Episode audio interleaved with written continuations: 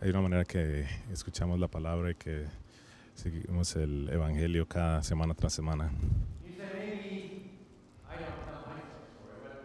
Tal vez yo no me, me digo la misma historia todas las semanas, pero déjeme decirle cómo eh, puede usted escuchar la palabra. De pronto usted ha recibido alguna tarea en el trabajo que es muy difícil para usted. Y entonces, ¿qué hace? Usted se habla a sí mismo acerca de eso, acerca de todas las cosas que pueden salir mal. O de pronto usted necesita tener una conversación con un ah, familiar y es una conversación muy difícil. Entonces, ¿qué hace usted? Usted mismo se da la historia y se cuenta todas las cosas que pueden salir mal. O de pronto usted se mueve, cambia, movido a un lugar nuevo y no conoce a nadie. Y mientras que usted conoce a nueva gente, usted nuevamente se dice la historia de lo que ellos están pensando acerca de usted. Sí, hay muchas clases de historias que nos decimos el uno al otro. En el Salmo 91 es una historia, es la palabra de Dios que nos ayuda a decirnos a nosotros mismos una historia mejor. Puede abrir su Biblia en el Salmo 91, si no ha hecho eso todavía. Salmo 91 nos va a ayudar a decirnos a nosotros mismos una historia mejor. Nos ayudará a no tener miedo cuando encontramos momentos difíciles. Salmo 91 habla acerca de la necesidad universal, eh, que- porque habla acerca de nuestras inseguridades. Si usted está pasando por algo difícil, algo que eh, eh, está peleando, entonces el Salmo 91 es para usted. Alguien dijo que la Biblia no fue esc- escrita hacia nosotros, sino que fue escrita para nosotros. La Biblia fue escrita en cierto lugar, en cierto momento, y es fácil a veces decir eso. El Salmo 90, como el que miramos la semana pasada, empieza con una oración de Moisés, o el hombre de Dios. Sabemos quién lo escribió, quién lo sabemos quién la recibió y sabemos cuáles eran los problemas cuando lo leímos. Salmo 91 no es así.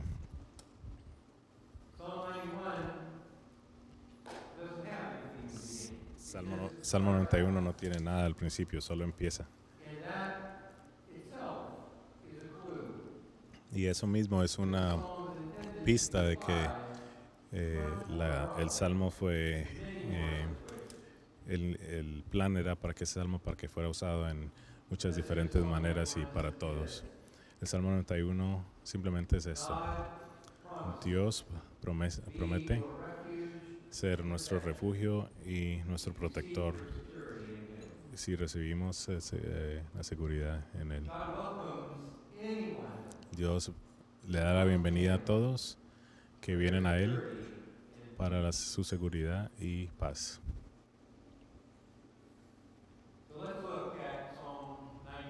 Así que miremos el Salmo 91. Los primeros dos vers- versos son una introducción y van así. El que habita el abrigo del Altísimo morará bajo la sombra del Omnipotente. Diré yo a Jehová, esperanza mía y castillo mío, mi Dios en quien confiaré.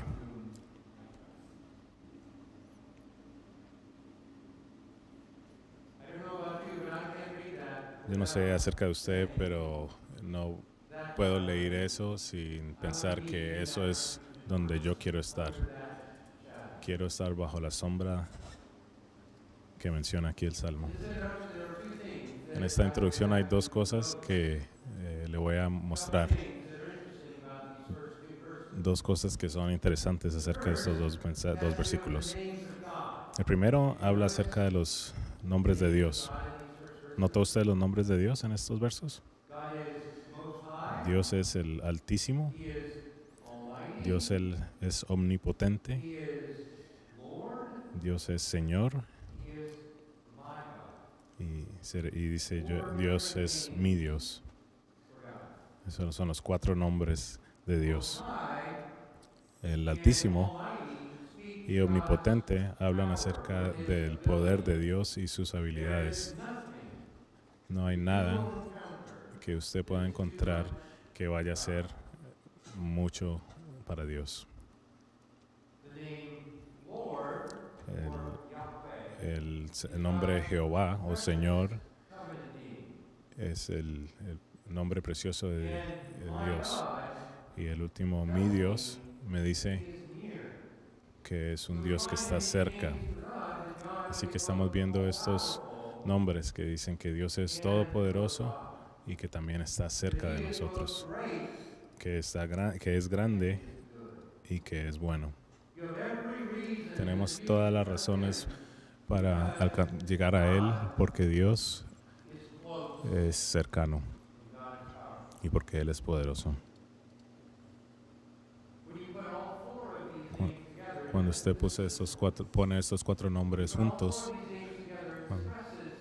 ex- es- expresa y estresa que la persona que venga a Dios no está poniendo la confianza en algo eh, vago o inexplicable, sino que está poniendo en la promesa, confiando en la promesa de Dios, el Todopoderoso. Es muy común que la gente le dé la confianza al viejo de arriba o pensar que Dios es algo así como un espíritu sin, ninguna definición. Pero lo que esto nos dice es que nosotros debemos conocer a Dios, debemos saber quién es Dios para poder confiarle. Así que por eso tenemos cuatro nombres aquí al principio. Si usted mira en el verso 14, nos da un recuerdo de que esta relación que tenemos con Dios es para la gente que conoce su nombre. Así que esos nombres de Cristo son importantes. La segunda cosa que quiero que miren estos en estos nombres es aparte de los nombres de Dios es las uh, imágenes que nos dan de su protección. Y, habla dice abrigo eh, en la oscuridad y, y un refugio y un castillo. Estas cosas nos dan la impresión de que no hay nada que nos puedan nos pueda hacer daño.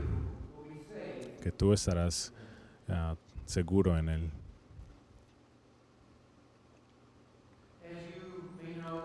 Como usted conoce, eh, la iglesia New Life ha estado tratando de plantar una nueva iglesia en Oregon City y apenas estamos empezando. Ayer fue el primer evento. Fuimos a, al First City Celebration ahí en Downtown Oregon City y estuvieron muy, muy alegres por las nubes. Estaba un día muy hermoso, excepto al final todas las eh, nubes se fueron y el sol se, se empezó a pegarnos y estaba calientísimo. eh, y cuando veo que Dios es una nube, un abrigo, eh, teníamos, eh, me da mu- mucha seguridad porque ayer teníamos un pequeño, ah, una carpa para cubrirnos, pero la sombra no era sin las, sin las nubes no era suficiente. Y nos da la confianza que podemos buscarle a Él como un refugio. Además de eso, también habla acerca de un refugio o de un castillo. Esto es el lugar donde nos podemos esconder cuando estamos en tiempo de problemas, en tiempo de guerra. Eh, un lugar donde uno pueda esconderse, que sea, esté bien defendido y que esté fuerte para cuidarnos. Y podemos contar de que Dios es el refugio en este tiempo. Then if you look at verses 3 through Entonces, si mira ahora el verso 3 al 13, puede mirar el, la segunda parte de estos salmos. En estos, al principio tiene esos nombres, tiene abrigo, es sombra, es eh, castillo. En los versos 13 al 13, 3 al 13, nos dice cómo se muestra eso en nuestras vidas diarias. Así que miremos eh, a la mitad de este, de este salmo. Él te librará del lazo del cazador, de la peste destructora.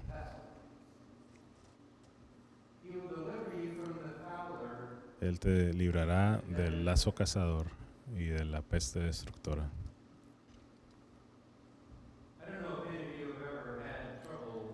Yo no sé si alguno de ustedes ha, tenido problemas con un lazo cazador o está preocupado de que, algún ah, cazador de pájaros lo esté buscando. Probablemente no. Entonces, ¿por qué está hablando de esto aquí? Él habla de eso aquí porque, porque antes de que tuvieran una, una pistola para matar un árbol, un, un, pájaro, antes tenían que eh, eh, cazarlo con un trap. y tenían que ir buscándolo a través de ponerle trampas al pájaro para que cayera. Eh, y ahora nos está diciendo que Él nos protegerá de esas trampas, que nos cuidará de esos problemas. Y también nos dice que nos cubrirá de, ah, de la peste destructora. La peste es algo que usaríamos eh, como algo como la pandemia que acabamos de pasar, lo que estamos pasando. Estos dos últimos años está hablando de esta peste destructora y dice que yo te protegeré. Verso 4. Dice, con sus plumas te cubrirá y debajo de sus alas estarás seguro. Escudo y adarga es su verdad.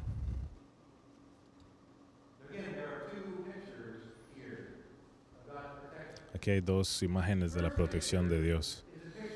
La primera es eh, una imagen de, la protección de eh, como una gallina. Nosotros tenemos gallinas y, en nuestra, nuestro patio tenemos gallina. En la casa tenemos y los otros que le gustan mucho son las a, mis nietos. Tienen, eh, le gustan mucho las gallinas. Así que han decidido que para distinguirme a mí de su otro abuelo, a mí me dicen el abuelo pollo el otro abuelo son, son ah, más uh, mejores. Dice es motorcycle, el, el, abuelo de la moto o el abuelo del pavo. Yo solo soy el ah, abuelo pollo. Y abuelo pollo no es muy interesante hasta que vengas a la Biblia, porque no hay moto en la Biblia, pero sí hay pollos, y aquí están en este verso. Y muestra la imagen de los pollitos abajo de la gallina, cubiertos de peligro, cubiertos de fuego o de algún otro animal, cuidados por la madre. De la misma manera nosotros somos, eh, estamos seguros ah, bajo las alas del Señor. La siguiente imagen es una foto de la, fidelidad de Dios es un escudo o un adarga. Yo sé que es un escudo. Yo he visto Captain America. Entonces conozco el, escudo. El, Capitán América puede hacer todo lo que quiera con ese escudo. Él lo puede tirar eh, y hacer lo que quiera. Aquí en la Biblia los escudos no volaban. En la Biblia el escudo era un, un pedazo de metal que cubría mientras que tiraban flechas. No, no, era, ah, no se puede mover, no se puede quitar, pero sí te va a proteger. El atarga, adarga es un, eh, un escudo más pequeño que se usa y que en medio de la batalla, cuando estás peleando con alguien con espada o cuchillo, te eh, defiendes a través de este adarga.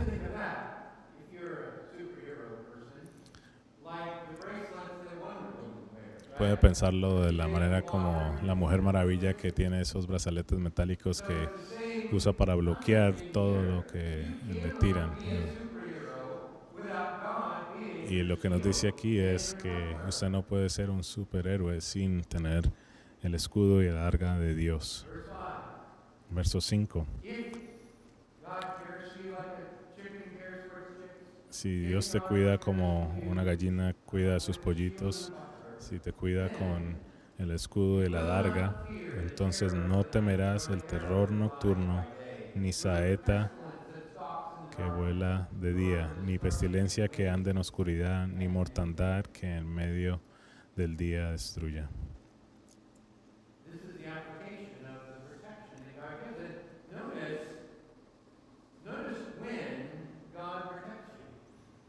Mire cuando, cómo Dios protege o cuando Dios protege. Nos protege en la oscuridad, nos protege en la noche, nos protege durante el día, nos protege a mediodía. No hay momento en que Dios no está protegiéndote. Te protege todo el tiempo. Él te guarda todo el día y nunca se duerme. Siempre te cuida 24 horas al día. No importa si es eh, problemas, enfermedades, eh, Él está allí.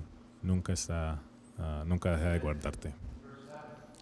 En verso 7, caerán a tu lado mil y diez mil a tu diestra, mas a ti no llegará.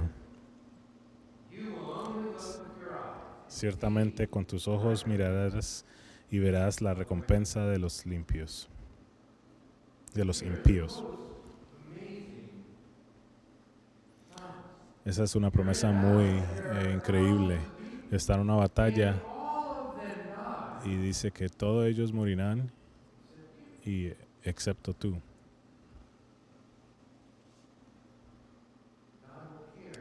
Dios tendrá cuidado de los suyos. Y solo tendrás que mirar con sus ojos para ver que Dios le da su recompensa a los impíos.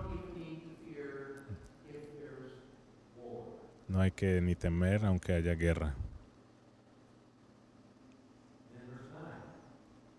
Verso 9. Porque has puesto a Jehová, que es mi esperanza, al Altísimo por tu habitación. No te sobrevendrá mal, ni plaga tocará tu morada.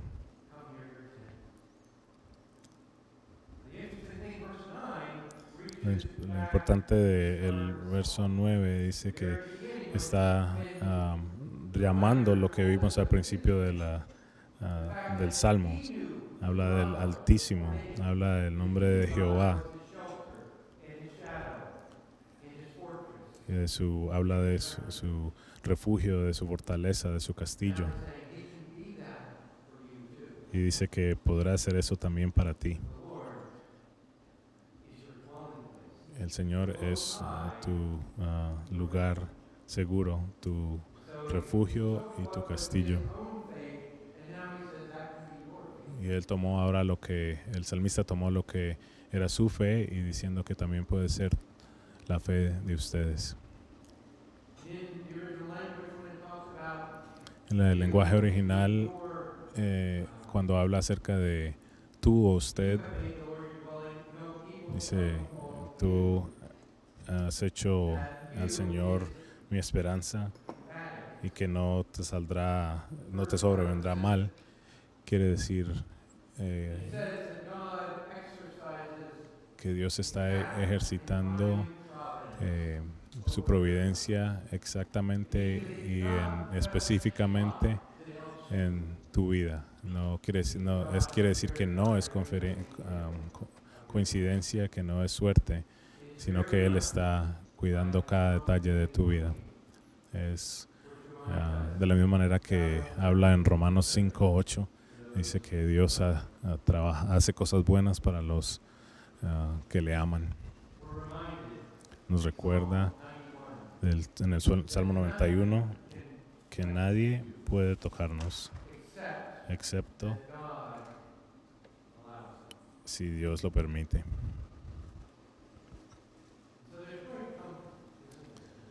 Así que hay ah, mucha tranquilidad y seguridad eh, que tenemos en nuestro Señor y es lo que el Señor nos ofrece.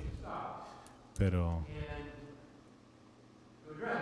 es un buen momento para parar y, y darle respuesta a lo que usted está pensando o que puede estar pensando. Si, si realmente entiende esto y es esto. ¿Cómo puede ser que esto sea tan bueno? ¿Cómo puede ser Dios eh, esa promesa de cuidarnos también? O, o será que yo soy invencible si tengo una relación con Dios? Es- casi suena así, ¿no? good. Si va, voy a la batalla, 10.000 caen a un lado y 10.000 al otro lado. Si, si estamos en enfermedad, eh, eh, la peste mata a todos menos a mí. Así que, ¿qué?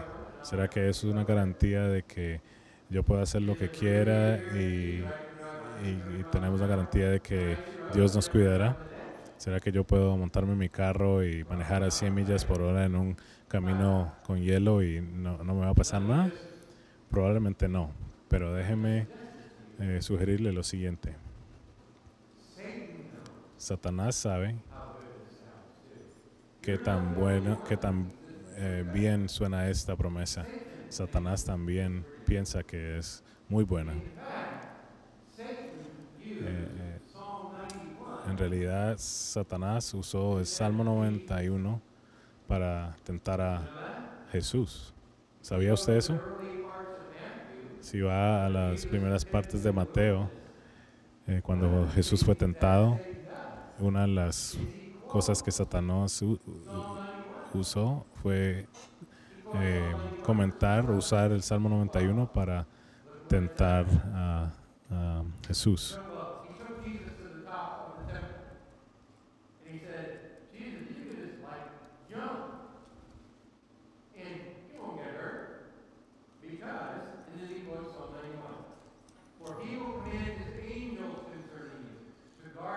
Mateo dice en el verso 6, si eres hijo de Dios, échate abajo, porque es- escrito está, a sus ángeles mandará cerca de ti, en sus manos te sostendrá para que no tropieces con tu pie en piedra.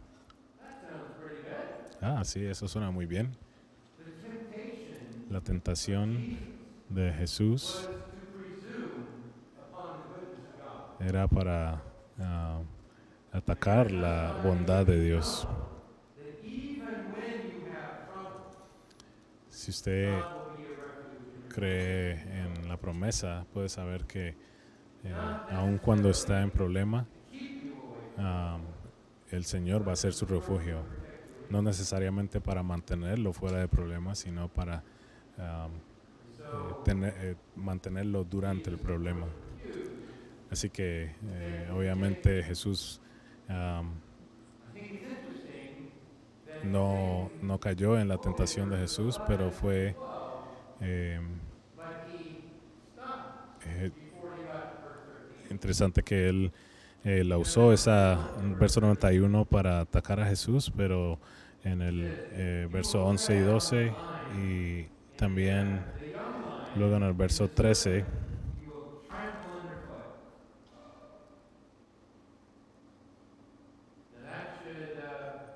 en el verso más adelante decía que usará el al león, que usará el león y el áspid para atacar y, y a Jesús.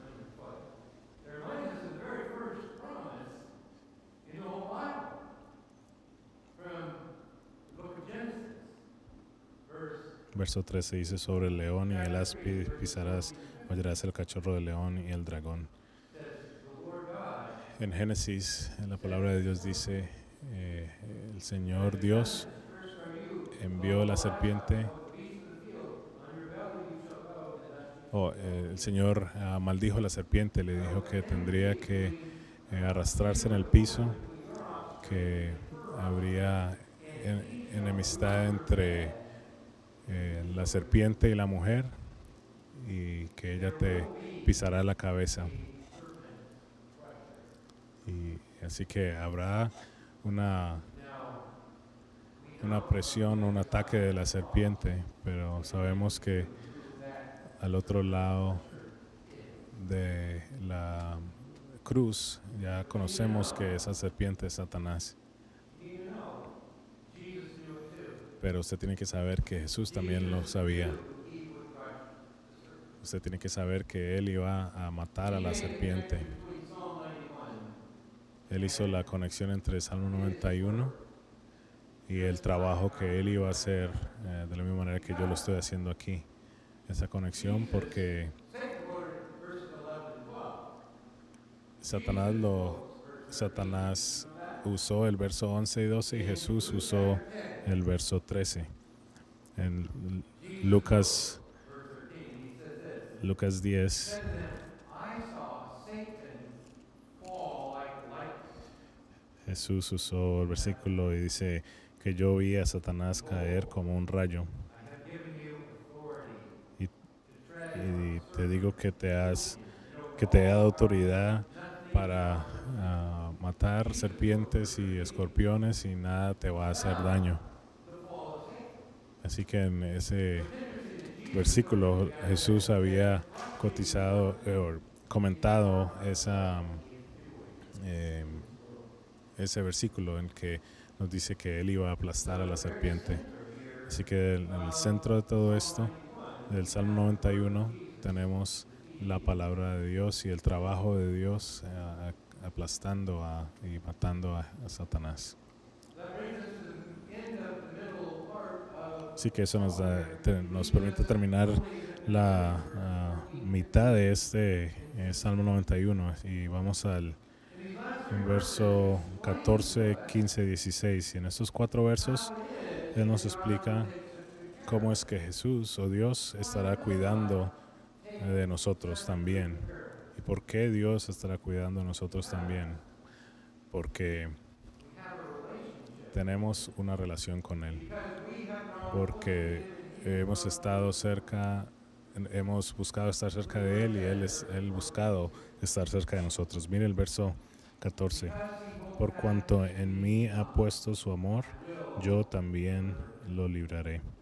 Le pondré en alto por cuanto ha conocido mi nombre. Me invocará y yo le responderé. Con él estaré yo en la angustia, lo libraré y le glorificaré. Lo saciaré de larga vida y le mostraré mi salvación. Así que en esta conclusión de este salmo encontramos a alguien que está buscando refugio en el Señor. Es una persona que tiene eh, relación cercana a Dios. Y esta relación va de ambos, eh, por ambos lados. Tiene partes que nos pertenecen a nosotros y partes que le pertenecen a Dios. Eso es lo que una relación es. Algo que ambos, ambas ah, partes tienen eh, que ser responsable de. Lo que no estoy diciendo es si, si tú haces tu parte, Dios va a hacer su parte. No es una transacción. No es si tú pagas lo que debes pagar, él- Dios te va a dar lo que te debe dar. No, no pienses que es así. Pero no pienses que es de esta manera tampoco. No pienses que todo está bien, que tú no tienes que hacer nada. No es una transacción y tampoco es eh, eh, eh, la otra opción. Pero lo que sí es es una relación. Es una relación que con una persona. Y cuando encontramos esa relación, podemos ver qué tan bonita puede ser. Mire lo que dice aquí. Habla acerca de el que me sostiene en amor. Es una de las razones por las que la iglesia New Life ah, tiene eh, la misión de deleitarnos en Dios a través de su amor. Hay una afección que le pertenece a los hijos de Dios eh, por el amor, por, por lo que Él ha hecho por nosotros. Y entonces tiene que haber alguna clase de nivel eh, afección por su amor. Así que la primera parte es mi parte eh, y es amor. La segunda es que Él conoce mi nombre.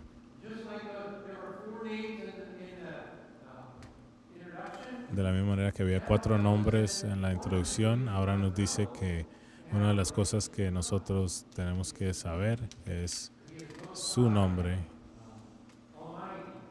que es altísimo, que es omnipotente, que es Jehová, que es mi Dios.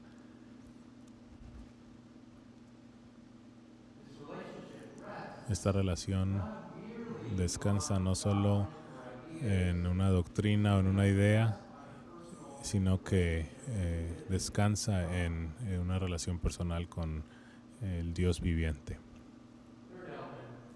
El tercer elemento de mi parte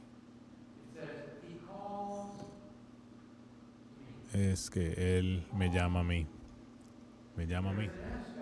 Hay un aspecto en el que si yo estoy en una relación con Dios, yo tengo que orar. Esta unión que tengo con Dios entre eh, el- esta unión o esta relación entre el que nos, el ayudador y el que necesita ayuda es una relación um, de oración.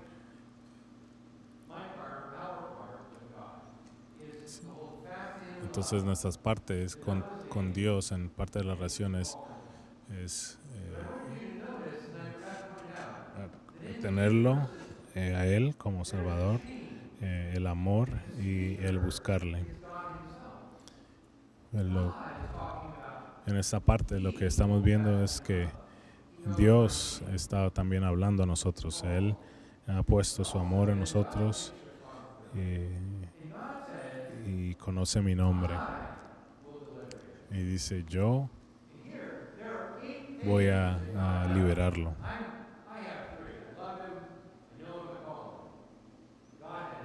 Yo tengo tres. Él librará, voy a buscarlo y me ama. Y lo amo. Y ahora Él dice que Él nos librará, nos protegerá. Voy a responder. Voy a estar con Él en problemas. Voy a rescatarlo, voy a honrarlo.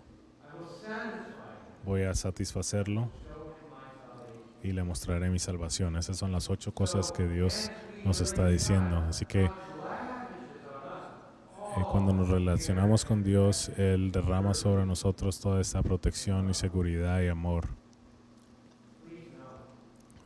Por favor, sepa que usted nunca podrá ser más que Dios. Usted lo amará poco y Él lo amará mucho. Eh, usted conoce su nombre y Él lo conoce a usted completamente. Usted lo llama a Él y Él le dará todo lo que necesita. Y ahora que mira estas ocho cosas, quiero que note la última, porque la última nos encamina hacia el, ah, eh, la promesa del Salmo 91. Yo le mostraré mi salvación. El final del verso 16. Y así termina y le mostraré mi salvación y punto. Si usted hiciera un nombre de la palabra salvación, usted um, probablemente sabe qué es. Eh, y esa palabra es Yeshua o Jesús. Usted sabe que en la historia de Navidad, cuando el ángel vino a José el carpintero, le dijo, usted va a tener un hijo y le pondrá como nombre Jesús, porque él salvará a su gente de, su pecado. Jesús personifica la salvación de Dios. O sea, en otras palabras, Dios es el, eh, el, el cumplimiento de la promesa del Salmo 91. Todo eso que estamos viendo está ha sido encontrado en Jesús. La seguridad y salvación que eh, vemos aquí es eh, solo el, eh, la rama de la flor, pero Jesús es la flor misma. Es alguien que Él es la persona que nos da esta salvación. Y es la que busca esa clase de salvación, la que acciona esta salvación y es importante saberlo. Usted puede imaginarse que si Satanás mencionó el Salmo 91 y Jesús mencionó el Salmo 91, eh, se podría imaginar que estaría el Salmo 91 en muchas partes del Nuevo Testamento. Y realmente sí está. Pero realmente se ve mucho bien eh, al final de, mucho mejor en el, el- al final de Romanos 8. Porque estoy seguro que ni muerte ni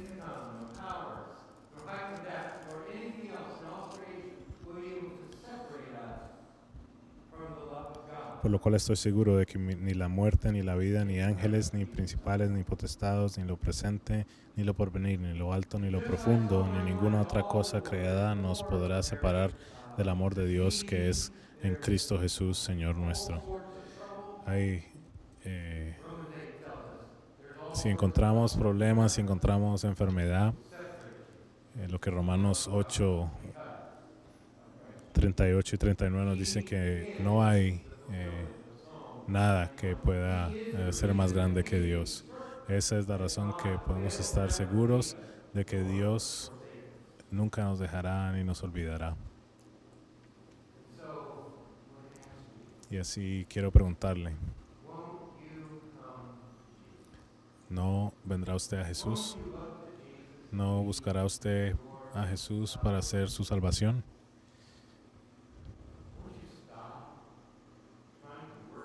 Usted pa- parará de tratar de buscar su propia salvación y, tal, y tener confianza en Él. Ese es ah, lo que el Salmo 91 nos invita a hacer. Muchos de ustedes ah, han ah, venido a Jesús para ser su Salvador. Pero en el Salmo 91 nos recuerda que nunca ah, debemos de dejar de tener necesidad de Jesús. Nunca estará muy fuerte, ni muy viejo, ni muy maduro para no necesitar a Dios, para necesitar su salvación, para buscar a Dios y sé que Él sea su, salvo, su protector. Eh, Que siempre nos encontremos en la salvación del Señor. Señor, eh, estamos muy agradecidos de que te tenemos a ti como nuestro refugio y nuestro castillo. Y te agradecemos que tenemos a Cristo como nuestro Salvador. Nos ayuda, Señor, a, a tener más confianza en ti cada día más. En tu, te agradecemos en el nombre de Cristo Jesús. Amén.